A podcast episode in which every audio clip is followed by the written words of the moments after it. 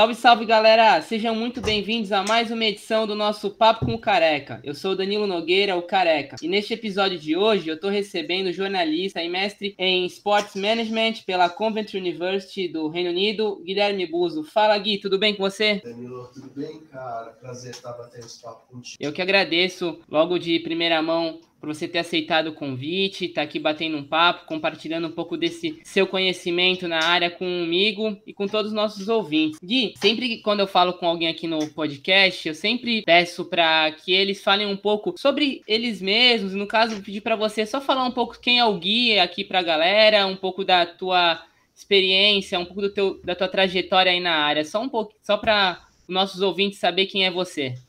Claro, claro. É... Bom, eu sou jornalista, né, de...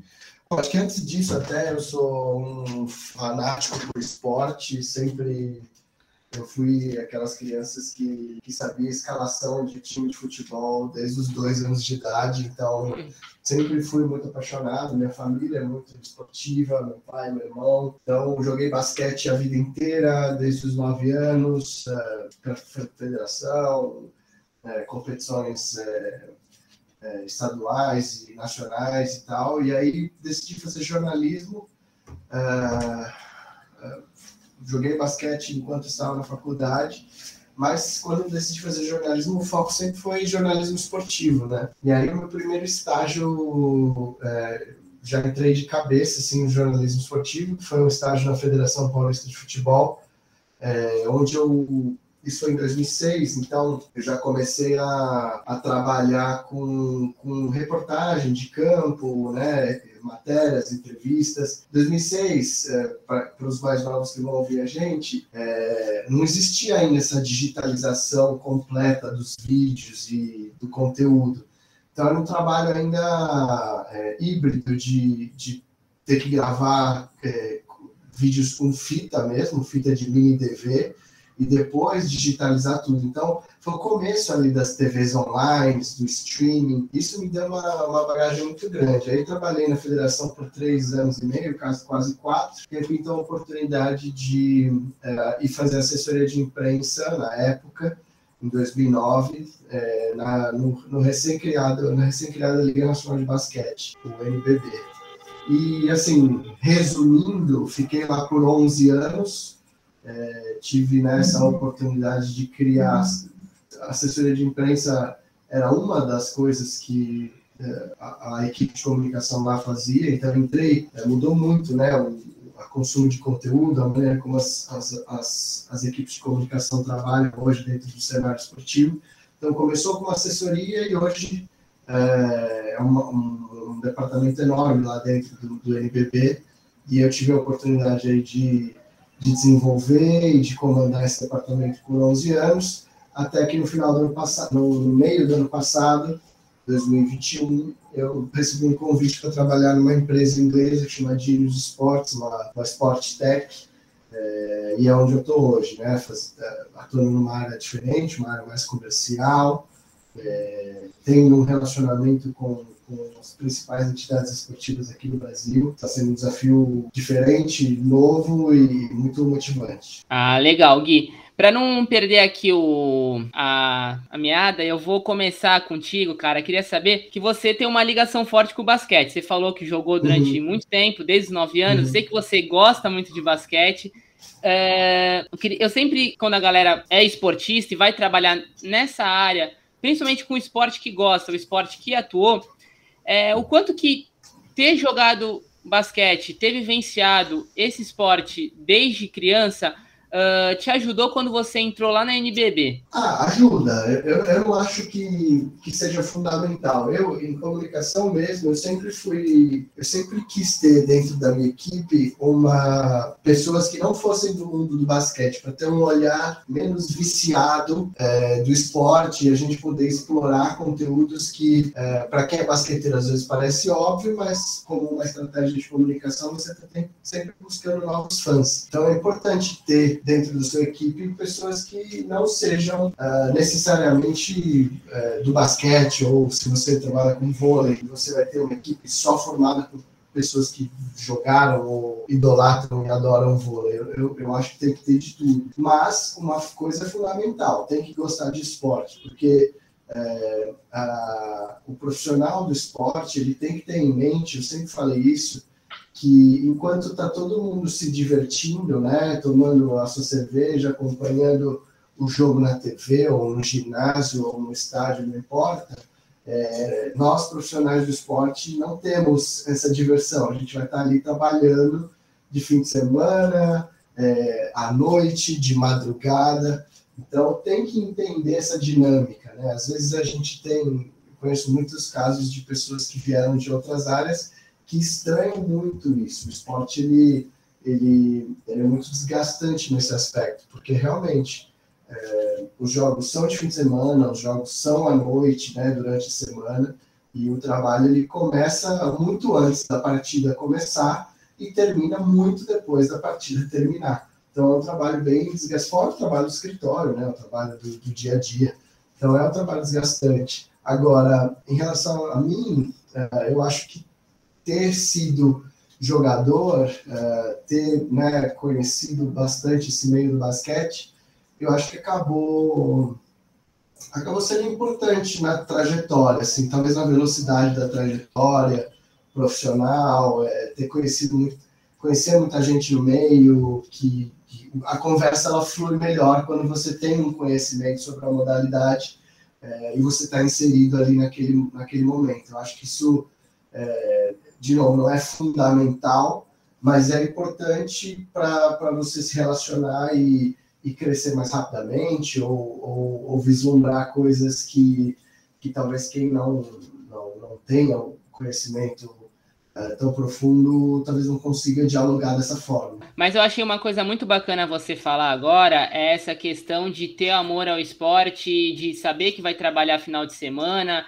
trabalhar à noite durante a semana, fora a questão de escritório, e eu acho isso legal, porque até para os nossos ouvintes mais novos aqui, que desejam trabalhar com esporte, seja futebol, basquete, enfim, o que seja, uh, já tem uma noção de como que é isso daí, que é desgastante, não é só viajar, conhecer atleta é, e não é... é. Exatamente. Exato. E Gui, você falou que tá, entrou em 2009 lá na NBB, uhum. você pegou desde o começo do começo da liga, né? No caso. É. Uh, ao longo desses anos, o que, que mais uh, você percebeu de mudança na parte de comunicação dentro do esporte em si? Uhum. Ah, eu, eu, são, são algumas mudanças, né? É, eu, eu, sempre digo que a, a minha trajetória profissional uh, e tudo que eu, que eu aprendi e pude desenvolver, ela vai totalmente de encontro à revolução da comunicação. É, então, como eu falei, em 2006 era um começo ali, quando eu ainda estava na Federação Paulista de Futebol, fazendo reportagem de campo, ali, entrevistando, fazendo vídeos. É, ali era um comecinho de, de toda essa digitalização e, e, e todo esse é, começo de essa, essa, esse momento que a gente vive do consumo esportivo. Então você tinha um site, é, nesse site você tinha as notícias escritas, você tinha talvez um blog, é, você tinha alguns vídeos que é, é, eram surrealmente difíceis de carregar, porque você tinha que ter uma internet muito boa para segurar um vídeo ali naquela época. E aí tudo isso vai, vai se mudando ano a ano, num, num período muito rápido. E aí vem o Twitter, né, com, com a, que é a primeira rede social que coloca de fato é, as entidades esportivas, é, os atletas, enfim, com uma voz mais ativa perante os fãs. Depois você tem o Facebook, depois tem a criação do Instagram. E aí, é, à, medida que a, a, as mídias sociais, é, e não só as mídias sociais, mas essas plataformas de conteúdo vão se desenvolvendo, isso muda totalmente a maneira como as equipes de comunicação têm que atuar. Então, eu me lembro, aí voltando para o NBB, em 2009, eu fui contratado para ser assessor de imprensa. Ponto. É, era para, de fato, fazer aquele trabalho que é feito há, sei lá, 80 anos, 100 anos, lógico, com algumas mudanças, né? A gente, uh, o trabalho evoluiu, sem dúvida, mas em 10 anos, em 11 anos, foram esses 11 anos que eu tive lá, mais de uma década, é, as mudanças foram muito aceleradas. Então, de assessoria de imprensa, nós nos transformamos num hub de conteúdo. Né? Então, a gente tinha um portal próprio. Então, quando, quando se falava de portal de basquete no Brasil, é, você tinha, obviamente, os grandes portais, Globoesporte.com, UOL e tal, só que no, no site da Liga Nacional de Basquete era, era muito mais que simplesmente uh, conteúdo, notícias ou coisa do tipo. Ali você vai ter toda a informação do campeonato, com estatísticas, com as páginas dos atletas, páginas dos jogadores. Então, isso é quando você fala de site. Quando vai para mídias sociais, então, a, a, a, velocidade de mudança das coisas é, é, é assustadora. Então, tudo isso fez com que, uh, temporada a temporada, a gente, como equipe, fosse, uh, começou a se adaptar uh, à maneira de desenvolver o conteúdo da competição, dos atletas, dos times, e sempre de acordo com as novas tendências, né? tentando sempre estar tá à frente ou junto com as tendências de consumo. Então, acho que esse foi sempre o grande desafio, sabe, Danilo? Tentar é, oferecer para o fã o que ele de fato está consumindo, porque a, a, a, a, dificuldade maior é que a, a atenção do fã hoje ela é muito diferente do que acontecia nos anos 80, nos anos 90, em que o jogo estava na TV e o Brasil parava para assistir um jogo. Hoje não, hoje você tem inúmeras outras é, opções é, para um fã de basquete que realmente gosta, mas não necessariamente ele vai ele não, às vezes ele nem sabe que esse jogo está na TV aberta, às vezes ele nem sabe que horas é o jogo, porque são muitas informações, são muitos conteúdos que bombardeiam o, usuário de internet todo dia. Então, os maiores desafios sempre foram esses, assim, de de estar tá, é, antenado e, e desenvolvendo um conteúdo que, que jovem, moderno, é, é, e, adaptado às realidades do momento. Uhum. E uma coisa que eu achei até interessante você falou da NBB, eu lembro, agora dessas mudanças, eu lembro que logo que ela começou, tinha 15 anos, 2009, e era, era você conseguia assistir os jogos na TV fechada, principalmente no Sport TV. E uhum. depois de um tempo, há que, uns dois, três anos, me corrige. Eu lembro que você, que a uhum. NBB lançou a TV NBB, que os jogos passavam através desse canal e você conseguia assistir até num smartphone, enfim, no, dentro de um ônibus, você botar, pode botar um fone e assistir um jogo, para quem é fã de basquete. Não precisava uhum. mais ficar tendo aquela dificuldade de parar na frente de uma TV ou ir para casa. Você podia assistir, assistir até em movimento. Isso é um negócio de mudança que eu achei até legal que você ter comentado aqui também. É, é exatamente, exatamente isso, Danilo até os anos 90, começo dos anos 2000, você tinha TV aberta e TV fechada.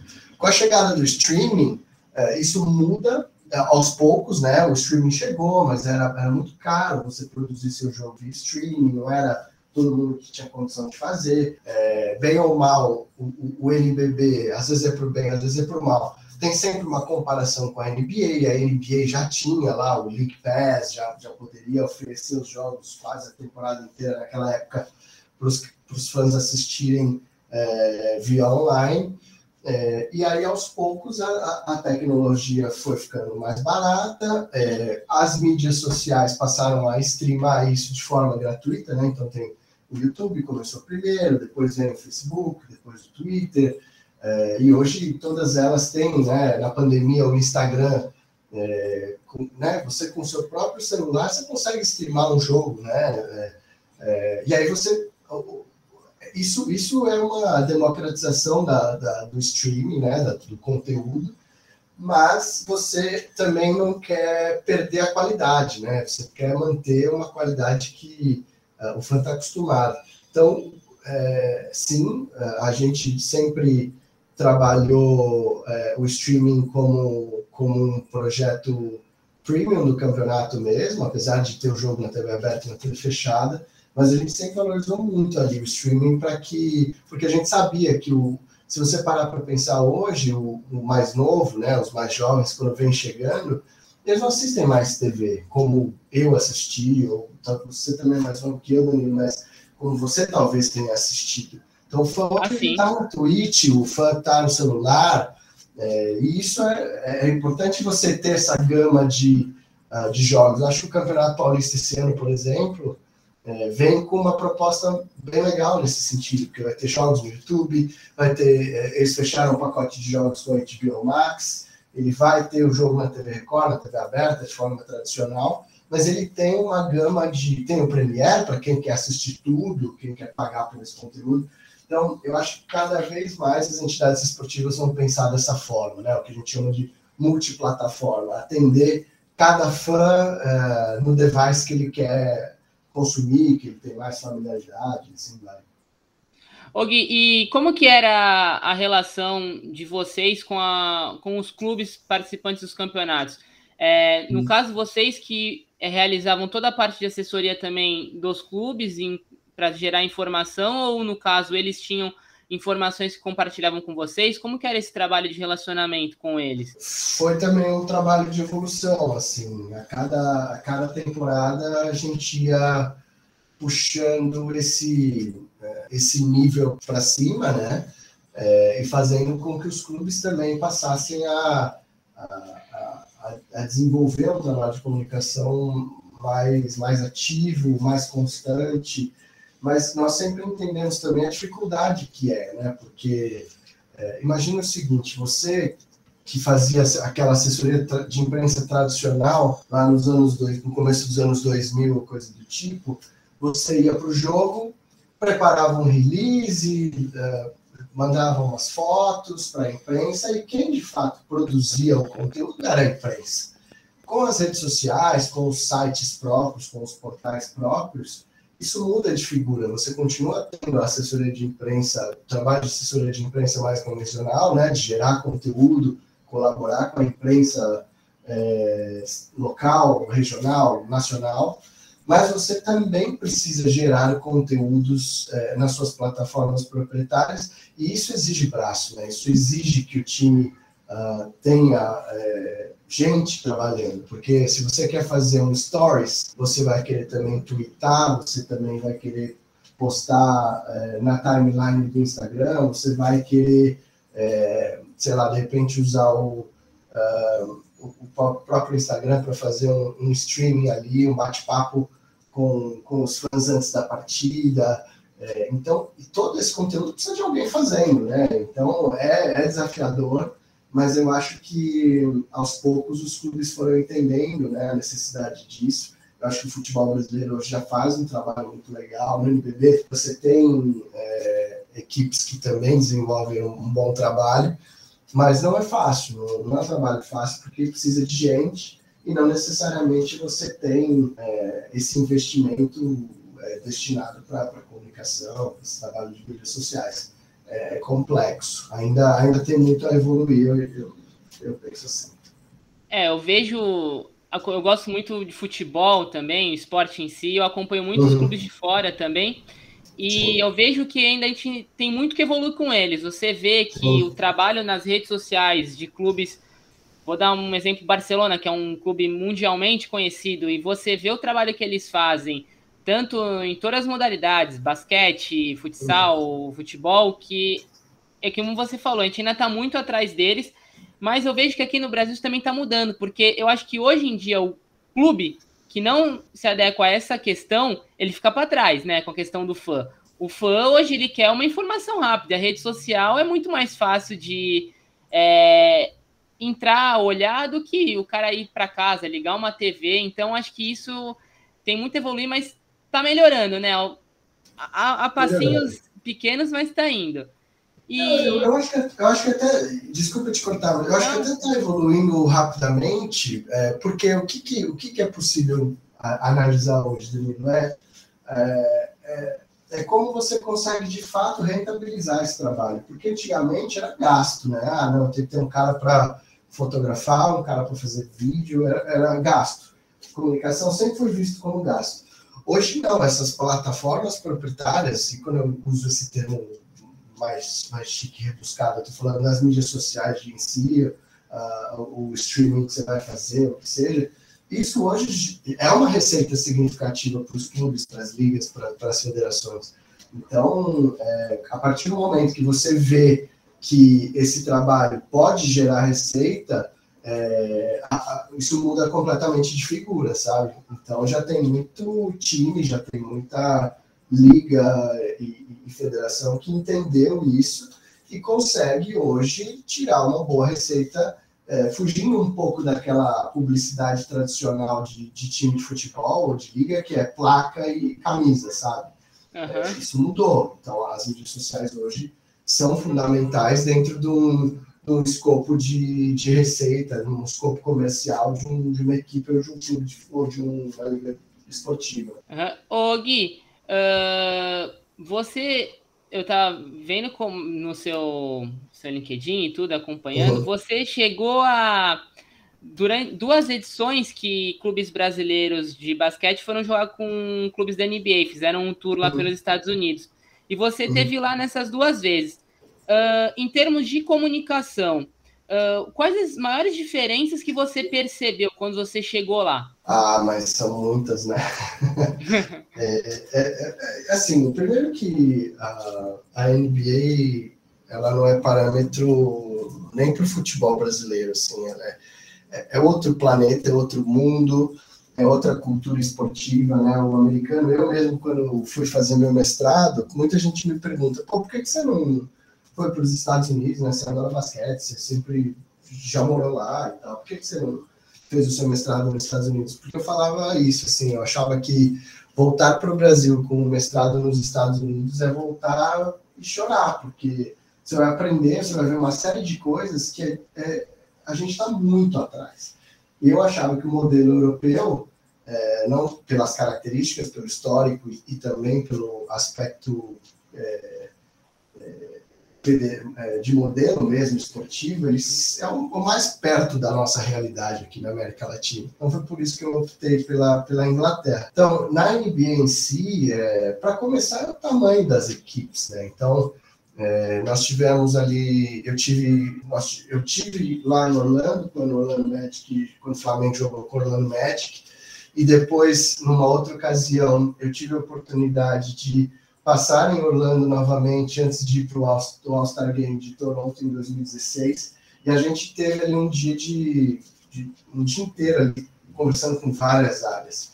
Então, só a área de comunicação do Orlando Magic, ela é maior do que qualquer área de comunicação esportiva de qualquer entidade esportiva no Brasil. Nossa. Então, só no Orlando Magic eles tinham 60 pessoas trabalhando em comunicação. Nossa. 60 pessoas já era maior do que a própria Liga Nacional de Basquete. É, é bem capaz que seja maior, às vezes, que, que alguma grande entidade do, do, futebol na área de bastidores, né, na área de estratégica. Então, só o Orlando Magic, e eu não estou falando do Lakers, eu não estou falando do, New York Knicks, que são grandes times de, de, de centros urbanos mais famosos. Falando do Orlando Magic, que é um time, obviamente, grande, relevante, né, por, por, por ser uma cidade turística, mas é um time que não tem a tradição de, de grandes times. Então, é, isso faz muita diferença, né? Quando você tem uma equipe desse tamanho, pensando, trabalhando, executando. É, a área comercial do Orlando Magic, idem, né? Acho que eram 25 pessoas só para prospectar, só para atender os parceiros. Então, é, a gente está falando aí de é, 60 mais 25, são 85 funcionários só trabalhando com comunicação e marketing dentro de um time da NBA. É, então, isso faz muita diferença, sabe, Danilo? A, a, é, o quanto o mercado de trabalho nesses lugares, né, o quanto movimenta é, financeiramente esses times na NBA. E por isso que eu falo que a gente está assim, muito longe de, de chegar numa realidade dessa. É, então, acho que esse é, esse é o principal aspecto, assim, é a quantidade de pessoas é, e o a estrutura que, que essas pessoas têm para trabalhar com tranquilamente com comunicação e marketing lá, lá na NBA, por exemplo. É, e até também ter ideias novas, né? Eu costumo considerar é, a NBA um show, eu acho. É, uhum. Só você ver as, nos jogos, o intervalo dos jogos, enfim, acho que você falou, não tem muito comparar. Mas você comentou que porque escolheu a Europa para fazer o mestrado. E também teve duas edições aqui no basquete que um clube, o Maccabi, Maccabi, Maccabi Tel Aviv, né, que veio jogar com o Flamengo, uma uhum. final de Mundial, e o Real Madrid depois, com o Bauru, não Sim. foi? E foi, não, foi sei se, não, sei se você chegou teve a trabalhar. Três, Teve três, na verdade. Teve uma outra do Olympiacos da Grécia veio jogar com, com o Pinheiros. Foram três, três edições seguidas, assim, da, nesse, nesse modelo Europa contra Brasil. Uhum, legal. E eu não sei é, se você teve envolvido nessa questão. Uh, você Sim. comentou que o modelo europeu foi o que um pouco se assemelha ao nosso, mas mesmo assim, eu te perguntei da NBA, quando teve essas questões, você viu alguma diferença na forma deles de fazer comunicação da nossa, do europeu, no caso desses, por esses clubes de basquete que vieram jogar aqui? Não, aí eu acho que já se assemelha mais, assim. É, também tem a questão estrutural, né, de quantidade de pessoas envolvidas, então, é, trabalhando, né, especificamente nessas áreas. Então, Real Madrid, quando veio, veio com uma equipe, é, uma delegação enorme aqui para São Paulo. É, mas mas é, é, bem parecido, em termos de estrutura, é bem parecido com o que a gente tem aqui. É, eu, eu acho que é, não só no aspecto de comunicação, mas em vários aspectos a Europa está mais próxima da realidade, tanto que em um ano o Flamengo ganhou o Maccabi, foi campeão, e no outro ano o Bauru enfrentou o poderosíssimo Real Madrid, o Luka Doncic é, era novinho nesse time, ele tinha acho 15 ou 16 anos, ele estava aqui em São Paulo jogando essa partida, eu jogar um, um ídolo lá no NBA, é, e Bauru eram dois jogos, Bauru ganhou um e acabou perdendo o outro. Então, é, eu acho que nesse aspecto, o, o degrau ele, é, ele, não é tão. não são tantos degraus assim para a gente chegar no, no, nível de trabalho, de excelência do que é feito na Europa. Lógico, o investimento é diferente, é, quanto movimenta né, um, um, uma liga europeia comparada com o Brasil, é, cotação de dólar tudo mais. No basquete, por exemplo, é, a presença de atletas americanos faz muita diferença numa liga então, o NBB, é, por exemplo, ele é, hoje consegue trazer jogadores americanos com uma qualidade melhor do que de, da Argentina, por exemplo. E isso há uns 10, 12 anos não era bem assim. Então isso faz uma diferença, né? O, o jogador americano no basquete é igual ao jogador brasileiro no futebol. Uhum. Ou mais até, eu acho. O brasileiro já fez mais diferença lá na Europa. É, eu acho que até com a desde a criação da NBB, o basquete brasileiro voltou a ter um investimento maior, né? Você percebe isso a cada ano sim, que passa, sim. a competitividade da NBB vem crescendo. É, isso é notório para quem acompanha uhum. desde 2009 a NBB, você consegue perceber na hora que o nível foi aumentando, os clubes foram se estruturando e por aí vai. Uhum. Ô Gui, você é, também teve uma experiência como analista, né, na Esportes, Esportes Mais, né, como comentando sobre basquete, várias questões. Uhum. É, mas você começou a tua carreira, como você falou, na Federação Paulista, lá na parte como repórter TV, na TV da Federação. Uh, depois de alguns anos, você foi lá para o Esportes Mais fazer essa, essas análises. O quanto essa tua experiência é, como repórter, mesmo que fosse dentro de uma federação, uh, te ajudou lá quando você foi fazer as análises, foi trabalhar na frente da câmera literalmente uhum. na Esportes Mais. É, é para essa função ali de comentarista de basquete, eu acho que mais do que a tempo de, de TV ali, de, de você. Eu acho que você acostuma né, com a TV, você pega alguns, alguns cacuetes ali importantes ali para você é, conseguir conversar com a câmera, postura, né, postura é, a maneira como você se uh, utiliza as, as, palavras de uma forma correta, timbre de voz e tal. Então, isso sim é, são capoeiras que, que foram importantes para quando eu fui fazer esse, esse trabalho, foi super rápido.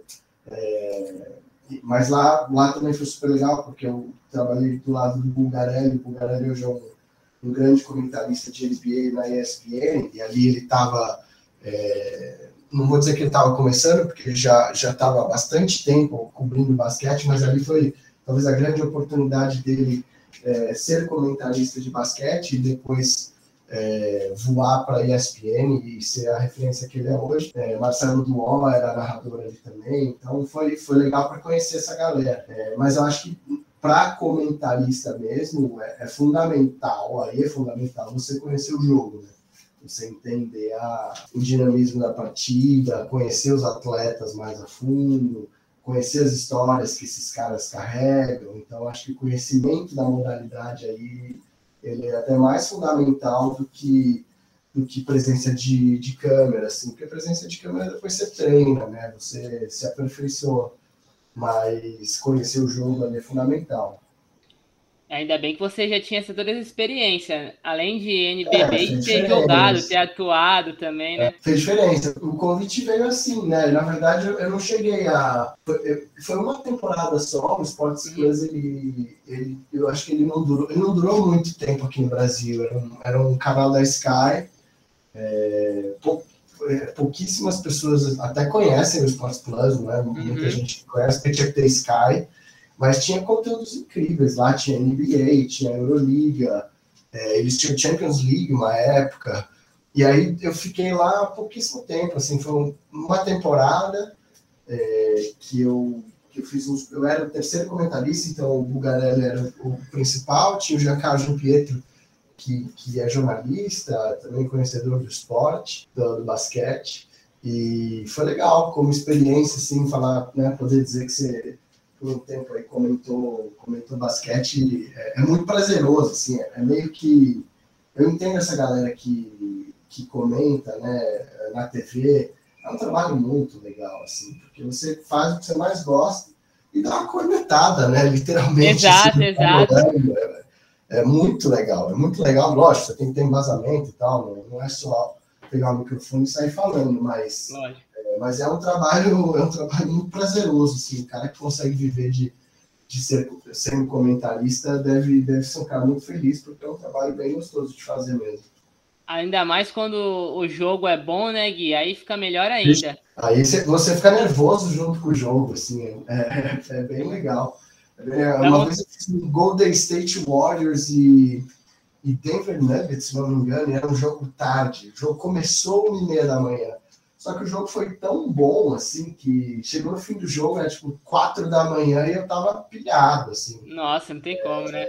Eu não consegui, voltei para casa, não conseguia dormir, foi, foi, é, é bem impressionante, assim, o quanto é, isso te deixa motivado, né? E, e te, te, faz com que você estude, você é, entenda mais as histórias e, e o que está acontecendo no campeonato. É, de fato, um trabalho muito legal. Ah, bacana. E, Yogi, é, você já comentou que porque escolheu Europa para fazer o teu mestrado. Uh, ao longo desse tempo que você estudou lá no Reino Unido, uh, o que, que o mestrado uh, abriu de horizontes na tua cabeça dentro da tua área? É, bom, primeiro que assim, o mestrado ele, ele acaba que é um, é um mestrado que não ampliou é, a, minha, a minha visão, as minhas habilidades dentro do cenário esportivo, porque eu fui um mestrado de gestão do esporte, né? Então, ele, ele vai além, o intuito de fazer esse mestrado foi para, de fato, é, aprender mais, né? Sobre mais áreas, é, ter conhecimento, né? noções de, de outras áreas do esporte. É, e acho que isso faz muita diferença é, nas posições que eu que eu tive na liga uh, e hoje onde eu estou, né? Porque é, não basta você entender é, comunicação esportiva para você ser um, um, fazer um bom trabalho nessa área. Eu acho que no esporte é importante você entender tudo conhecer as, todas as áreas para que você entenda as, as, características e explore a comunicação da melhor forma possível, o marketing. Então, é assim que eu enxergo. É, eu, naturalmente, tenho vontade de, de, ampliar cada vez mais meu, minha, minha área de atuação no esporte. Né? Eu não me vejo hoje como um profissional de comunicação somente, acho que eu, uhum. é, pelo mestrado, por tudo que que eu uh, convivi ali no IBB, é, tenho a intenção de, de seguir é, realmente me aventurando no esporte, fazendo diferença no esporte, principalmente brasileiro. É, Então, a, a, esse mestrado ele trouxe essa, essa visão mais ampla do, do que é o, o mundo do esporte, né? E não, não a parte de, de campo, a parte de bastidores mesmo, uhum. negócio do esporte. Uh, e a Europa, ela tem... A Europa, e o, e o, curso que eu fiz especificamente, ele foi muito legal nesse sentido, porque a Europa em si é, são vários países, um do ladinho do outro ali, convivendo, interagindo, é, fazendo intercâmbio, e o curso que eu fiz foi muito legal, porque a gente tinha ali é, 17 nacionalidades diferentes, debatendo todo dia sobre realidades, é, situações que aconteciam em cada país. Então, isso traz uma. Né, um dia a gente estava falando do NBB, outro dia a gente estava falando do cricket na Índia, uh, outro dia a gente estava falando da Premier League com os ingleses lá, ou falando uh, do hockey é, de gelo na Rússia, e assim vai.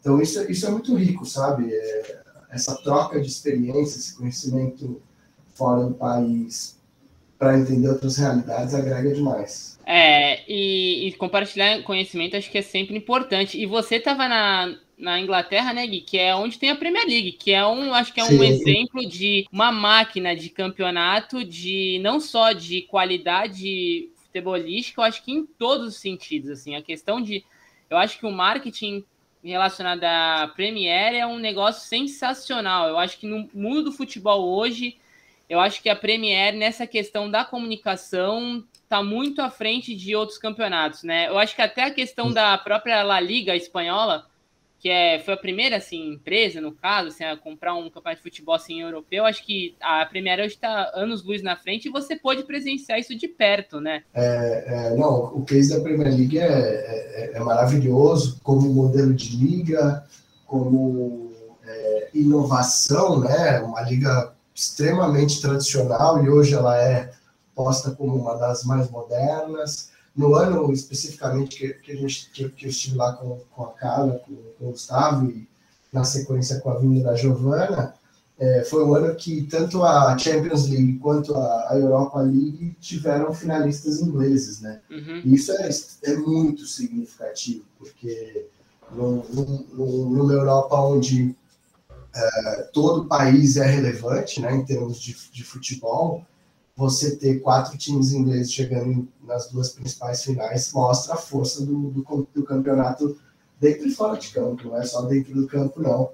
É, e acho que a Premier League é um, é um, grande exemplo. Outro, outra coisa que me encantou muito, que eu conheci um pouco da história, mas lá a gente pôde aprofundar bastante ali no, no curso, foi a, a, a, potência olímpica que a Grã-Bretanha se tornou, se tornou depois que uh, de Londres, né? Aplicou ali, é, aplicou para ser sede da Olimpíada de Londres em 2012. É, hoje a, Grã-Bretanha, que é um país, né, na verdade são alguns países que se juntam, é minúsculo, né, comparado com os Estados Unidos, com a China, com, uhum. uh, em quantidade de pessoas, e mesmo assim eles são a terceira potência olímpica do mundo é, há anos, há, há, há, Olimpíadas, né? E isso é muito relevante, porque eles fizeram um trabalho ali de, de base, de incentivo ao esporte, que é admirável, assim, foi muito legal entender também a dinâmica disso, é, para ter, né, como, como base para futuros projetos. E pelo que você comentou, Gui, é, esse teu mestrado, me corrige, me corrige, por favor. Ele uhum. é, ele te prepara para você não ser um simples gestor esportivo, vai, na área de futebol, no vôlei, ele te prepara numa visão muito mais ampla do que isso, né? É, nós, tivemos, nós tivemos oito, oito matérias, vamos dizer assim, né? É um curso de gestão do esporte, então ele está preparando gestores. Esse gestor ele pode ser é, um gestor de uma liga, um gestor de uma confederação. Ah, entendi. Pode ser um gestor de, de uma academia é, esportiva, ele pode ser um gestor. É, é, assim, ele, ele, não determina se, ah, não, aqui nós vamos trabalhar só com futebol. Não, ele é. Legal. É, a gente rodou muitas modalidades, é, desde o futebol, evidentemente, até, até os grandes eventos. Então, uma, uma das matérias era grandes eventos, então a gente analisava é, Copa do Mundo, a gente analisou legado, a gente analisou é, a parte, uma parte que, que, é cada vez mais importante, que é uh, a, a, a, estratégia social, ambiental de um grande evento, né? Não basta simplesmente realizar o evento e é, é, queimar a, a, camada de ozônio e está tudo certo. Um evento esportivo hoje não, ele tem uma preocupação muito grande com o meio ambiente, o impacto social, então a gente passou por tudo isso lá, sabe? É, preparando é, os estudantes ali, as, os, os mestrandos, para poderem atuar em diversas áreas do esporte. Então eu tenho um colega meu que foi trabalhar no marketing do, uh, do, do Comitê Paralímpico Internacional, lá na Alemanha. Outros foram trabalhar em agência, tem um trabalho na Rock Nation, uh, lá do, do Jay-Z, outro que trabalha na IMG, uh, eu que fui para esse lado de Sports Tech. Eu tenho uma, uma grande amiga que trabalha no Vancouver Whitecaps, lá na MLS. Ah, e assim, e assim vai. Assim, é, ele, ele realmente dá uma visão. Tivemos aulas de, uh, de, de, questões jurídicas, né? falamos de doping, falamos de. Nós, inclusive, visitamos lá na Suíça a sede da, da WADA. É, então, assim, é um curso amplo, um curso amplo que, que realmente é, coloca muitos pontos do, do, desse negócio do esporte né, é, para debate e, como eu falei, com, com, com, essas características individuais de cada estudante proveniente de, de países completamente diferentes. Então, isso aqui, para mim, foi o ponto mais positivo do, do curso foi essa, essa troca de experiências com, com pessoas de, de países tão diferentes quanto, quanto o Brasil. E você que é um cara que é amante do estudo, uh, você pensa em dar continuidade nessa, nos, nos, estudos dessa área agora num doutorado? Faz parte dos teus planos? Ainda não, Danilo, ainda não, porque, é, porque essa decisão de, de, né, de fazer um doutorado, mestrado mesmo, acabei tendo, como eles falam, um ano sabático, né? Eu fui para lá, né? fui com a Carla, com o Hugo, tinha dois anos. Então foi uma decisão difícil de tomar, né? E, e agora com duas crianças também você tem que estar muito seguro para essa decisão. Uhum. É, eu não, ainda não enxergo essa possibilidade. Eu adoro. É, te, tive o ano passado algumas oportunidades de, de, dar aula e isso é uma, uma parte do, é, uma das, das razões de eu ter ido fazer o mestrado foi porque eu, eu, tinha esse interesse de poder né, contribuir com o esporte é, na formação de, de novos, é, novos é, profissionais, né, através das, das universidades.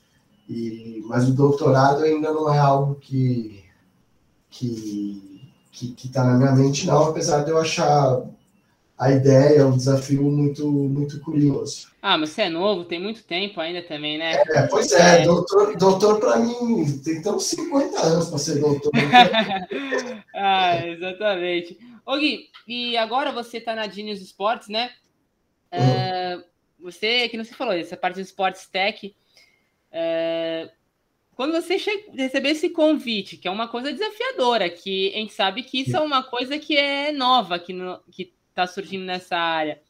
É, como que é trabalhar nesse sistema de comunicação dentro dessa empresa, que no caso é passa as estatísticas para federações, campeonatos, enfim, como uhum. que é trabalhar com essa comunicação específica? Como que é, é quais são os desafios? Qual que é a diferença dela para uh, comunicação que você fazia anteriormente? Como que é tudo isso? Conta um pouquinho para a gente. Ah, Danilo, é, é uma outra área, na verdade. Não, é, o convite ele veio para uma área mais comercial, então o grande desafio para mim tem sido é, a, aprender, né? É, aprender muito o que, o que, a, que a empresa faz, o que, o que eu, né, como, como membro dessa empresa, tenho que fazer, tenho que colaborar. Eu já conheci a Dinius porque a Dinius era parceira do NBB e, coincidentemente, né, já, já era uma empresa que, que prestava serviços para o NBB, então já conhecia a empresa, já conheci algumas pessoas. É, essa conversa com a Genius, ela, ela veio num momento muito interessante de carreira mesmo, pessoal, para poder apostar né, nessa, nessa nova empresa, buscar um desafio, como eu falei, mais amplo, né, é, visando, visando é, entender um pouco mais, é, aprender um pouco mais o que se faz em outras áreas do esporte, e essa é uma delas, né, a parte de tecnologia, a parte de, de dados e inteligência de dados. Então, isso veio num momento muito legal da carreira, mas é um desafio, porque eu acabei ficando uma década inteira, mais de uma década, trabalhando no mesmo lugar, conhecendo as, as, as, quase as mesmas pessoas, não sempre as mesmas pessoas. É, e, e no, no, Brasil, uma empresa brasileira, que agora a Indies não, nosso, meu contato é com pessoas do mundo inteiro. A nossa equipe América Latina, por exemplo, é, a gente tem um na Argentina, nós temos dois na Argentina, um na Colômbia, um no Peru é, e dois porto-riquenhos que, que moram nos Estados Unidos. Então essa é a nossa equipe, uma equipe também é, com, com características bem é, curiosas e é importante conhecê-los, entender as realidades e, e, desenvolver o papel. Então tem sido um desafio muito legal é, e que, que eu ainda sinto que estou aprendendo, sabe? Tem muita coisa para aprender e compreender. E a tua experiência lá é, no mestrado na Inglaterra tem colaborado com o que você faz hoje?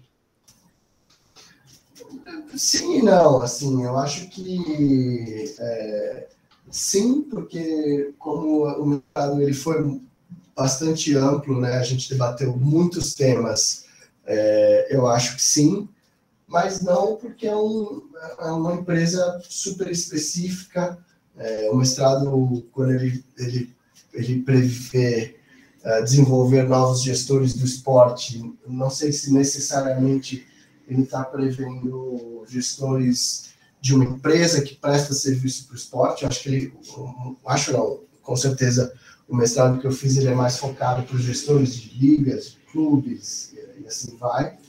Mas é, algumas características é, aprendidas e debatidas lá servem para o esporte como um todo. Então a Genius faz está dentro desse ecossistema. É uma empresa inglesa, então tem muita é, muito aspecto cultural que é, que é legal ter morado na Inglaterra para conhecer. É, mas, mas acho que a resposta é meio assim, sim, mas nem tanto. ah, mas eu acho que é um caminho muito legal, Gui, essas novas tecnologias, principalmente Sport Tech, assim, eu acho que está crescendo e a gente tem que cada vez mais procurar saber dessa, dessas novas tendências que estão vindo no mercado, né? Não ficar só no na mesmice de sempre, porque tudo vai mudar, né? E a tendência é cada vez mais virem novas atrações, novas possibilidades, até na área da comunicação, e eu acho que essa daí do Sports Tech é uma que está chegando para valer. No Brasil já chegou, né? Então acho que isso é muito legal você também estar tá falando um pouco disso aqui. Uhum.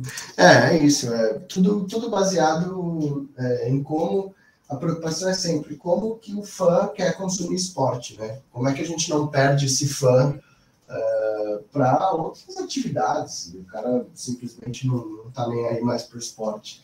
Então é, é, é, essa essa essa grande grande questionamento que a empresa sempre faz é, é como é que nós vamos gerar um conteúdo que sempre seja relevante para o fã e que ele entende, ele engaje, consuma uh, e não deixe de, de, de, estar envolvido com o esporte, né? Então, acho que esse é o, esse é o grande desafio das ligas, dos clubes e, naturalmente, de uma empresa como a Genius que presta serviço para essas entidades. Ah, bacana. Gui, para a gente ir aqui para o final já, vou te quero saber qual que agora está no comecinho de 2022. Quais são teus planos agora para esse ano de 2022 na área, na tua área? Quais são os seus objetivos aí?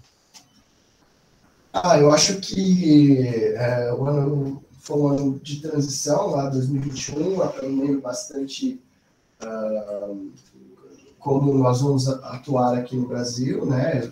Acaba que eu sou uh, o único funcionário da Genius aqui no Brasil, se, é pra, se dá para dizer assim, e agora pôr em prática tudo que a gente estudou, tudo que a gente planejou, para que em 2022 eh, a empresa consiga eh, desenvolver grandes negócios aqui com as empresas, com as, com as entidades esportivas no Brasil, eh, mais uma vez, com o intuito de fazer com que elas eh, estejam preparadas e e prontas para esses novos momentos que o consumo do esporte é, tem desafiado, né?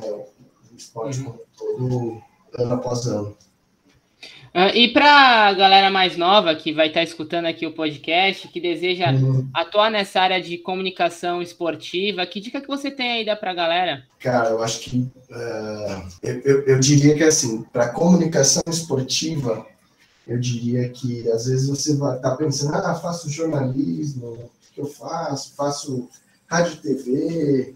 Uh, eu acho que essa decisão ela, ela não é, ela é importante, claro, fazer uma faculdade é importante, uhum. mas para trabalhar com comunicação, o que eu tenho visto cada vez mais é que uh, as entidades esportivas elas precisam de, um, de pessoas que entendam é, que conheçam, atu, consigam atuar em várias frentes. Então, se você gosta, se você não, ah, não sei mexer em vídeo e tal, vai fazendo, faço jornalismo, ah, pô, mas eu vou entender um pouquinho de vídeo, eu vou entender um pouquinho de, de foto, a gente está aqui num podcast, então isso é um conteúdo mega relevante no esporte, é, texto ainda é relevante, eu preciso conhecer as mídias sociais, entender cada plataforma é, é importante, né? Onde que, onde que esse conteúdo vai parar. É, então, é, é, fundamental esse conhecimento é, relacionado a várias, várias frentes é, na comunicação esportiva nesse momento. E, e, principalmente gostar de esporte, cara. Assim, se não gosta de esporte, nem, nem vem. Nem vem, porque é um é, é, muito prazeroso. Você vai estar um dia tirando uma foto com o Kobe Bryant e outro dia você vai estar carregando caixa é, é, no sol a pino no estádio? E assim vai. É isso aí, Gui. E uma coisa que... E uma coisa que eu acho também que você não falou, mas eu também acho que é muito importante, você deve compartilhar galera estuda inglês, que sem inglês você não vai conseguir ter essa trajetória igual a do Gui, de poder ir para uma cobertura na NBA. Não, é, eu falo isso porque eu, eu, vejo que isso é uma coisa importante, né, Gui? Hoje até na, nas questões de relacionamento, né? Sim. É, o, mundo, bom, o mundo como um todo, mas o mundo esportivo, ele é, ele é muito baseado no inglês, né? Então, a, é a comunicação universal, então, toda vez, hoje, essa, essas sports tech não necessariamente vão ter, é, ou outras empresas que prestam serviços de métricas, de mídias sociais, o que seja, não necessariamente eles vão ter pessoas é, no Brasil ou que falam português, então o inglês é, é universal no esporte. Então, sim, é, é bem, é bem importante é, aprender e, e ter um conhecimento legal. É isso aí, Gui. Gui, mais uma vez, cara, eu quero te agradecer por disponibilizar um tempinho. Eu sei que tua agenda é corrida, é, tanto profissional quanto pessoalmente. Então, por ter disponibilizado aqui um tempinho para bater um papo comigo, compartilhar o tanto de conhecimento aqui com o meu podcast. Mais uma vez, muito obrigado, cara. Não, eu que agradeço. Para mim é uma, um prazer enorme falar de, de esporte, ainda mais tenho que falar sobre, sobre essa vivência que eu tive, então eu fico à disposição aí sempre que puder. E obrigado aí pelo, pelo convite, Dani. É isso aí, Gui. Galera, fica aqui mais um episódio, agora aqui com o Guilherme Buzo. Fica ligado que logo, logo já tá no Spotify e no Deezer. Valeu!